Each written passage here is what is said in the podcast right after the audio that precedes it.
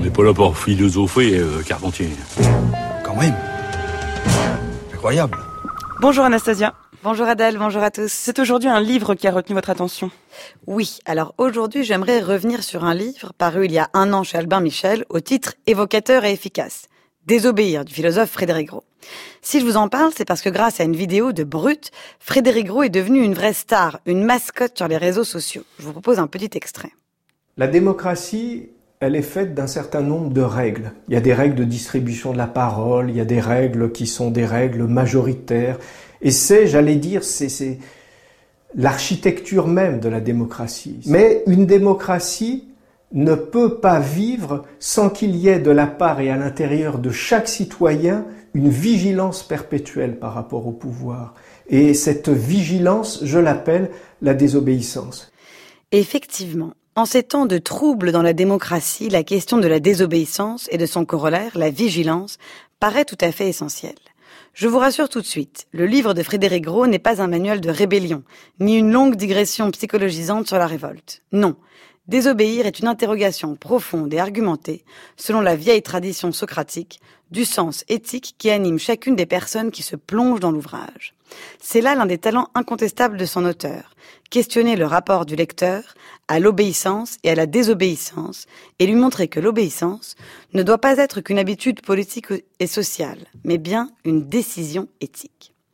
Obéir à quelqu'un ou à quelque chose, c'est avant tout obéir à soi-même, écouter sa cohérence interne, être attentif à ses responsabilités et à son sens de l'humanité.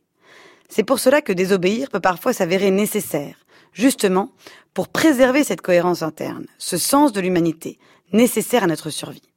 Selon Frédéric Gros, son livre est une tentative de comprendre, en interrogeant les conditions éthiques du sujet politique, pourquoi il est si facile de se mettre d'accord sur la désespérance de l'ordre actuel du monde et si difficile pourtant de lui désobéir. Toute la difficulté est là. Il paraît souvent beaucoup plus simple d'obéir que de désobéir.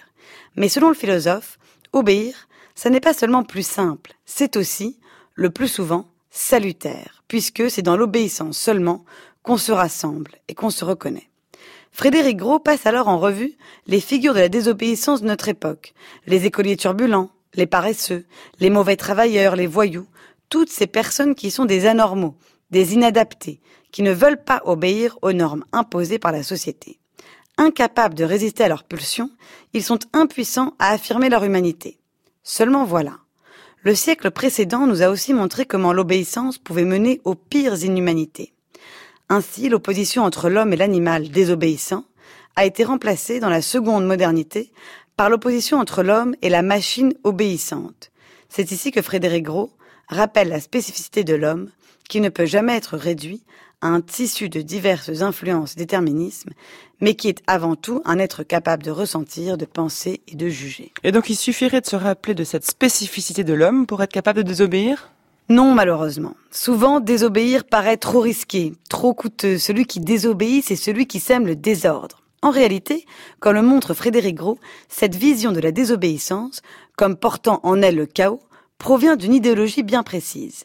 Certes, la hiérarchie est injuste et l'harmonie sociale un leurre. Mais désobéir, ce n'est que rajouter du mal au mal. On peut être lucide et même critique, mais il est toujours préférable d'obéir. Pour Frédéric Gros, cette obéissance-là est une surobéissance. Cette même surobéissance à laquelle s'attaque la Boétie dans son texte sur la servitude volontaire. Comme il y a plusieurs manières d'obéir, il y a aussi plusieurs manières de désobéir. Comme obéir à minima, résister de manière pacifique, ou encore ne pas coopérer. Frédéric Gros n'usine pas sur les exemples et revisite les grandes figures de la résistance, Antigone, Henri-David Thoreau, mais aussi les figures de l'obéissance aveugle en revenant longuement sur le procès d'Eichmann qui, lui, n'a cessé de revendiquer la moralité de son obéissance. Ce détour permet à Frédéric Gros de poser une question essentielle, celle du consentement. À quoi consentons réellement dans une société? Au fait d'obéir aux lois ou au fait de faire société? Si l'on consent seulement à faire société, alors rien ne peut empêcher les citoyens de rejouer le contrat existant. Dans ce cas, selon les mots de l'auteur, la désobéissance civile réactualise ce qui n'a jamais existé, le consentement et la signature d'un contrat, et fait surgir ce moment d'origine où un collectif décide de son destin. Ce qui explique que certains sortent des rangs, décide de désobéir, de rompre le collectif pour lui redonner ses conditions de possibilité. Ce moment de désobéissance est un moment solitaire, un retour salutaire à soi pour mieux revenir vers les autres. Une fois les mécanismes de la désobéissance dévoilés, Frédéric Gros s'engage dans une méditation sur la nécessité de trouver le point d'équilibre, obéir dignement, désobéir éthiquement. Pour trouver cet équilibre, il faut avant tout du courage, oser penser par soi, oser rompre avec l'autre. Il en va donc bien plus d'une question éthique que morale. C'est là la conclusion de l'auteur, et elle est plus que jamais actuelle, notre existence et notre œuvre, à nous de nous en rendre dignes. Et vous, Anastasia, vous obéissez dignement ou vous désobéissez éthiquement? Ça dépend des jours. Ah, bon, je vous repose la même question demain alors. À demain en tout cas, Anastasia. À demain. Votre chronique est à réécouter en ligne sur le site du journal de la philo.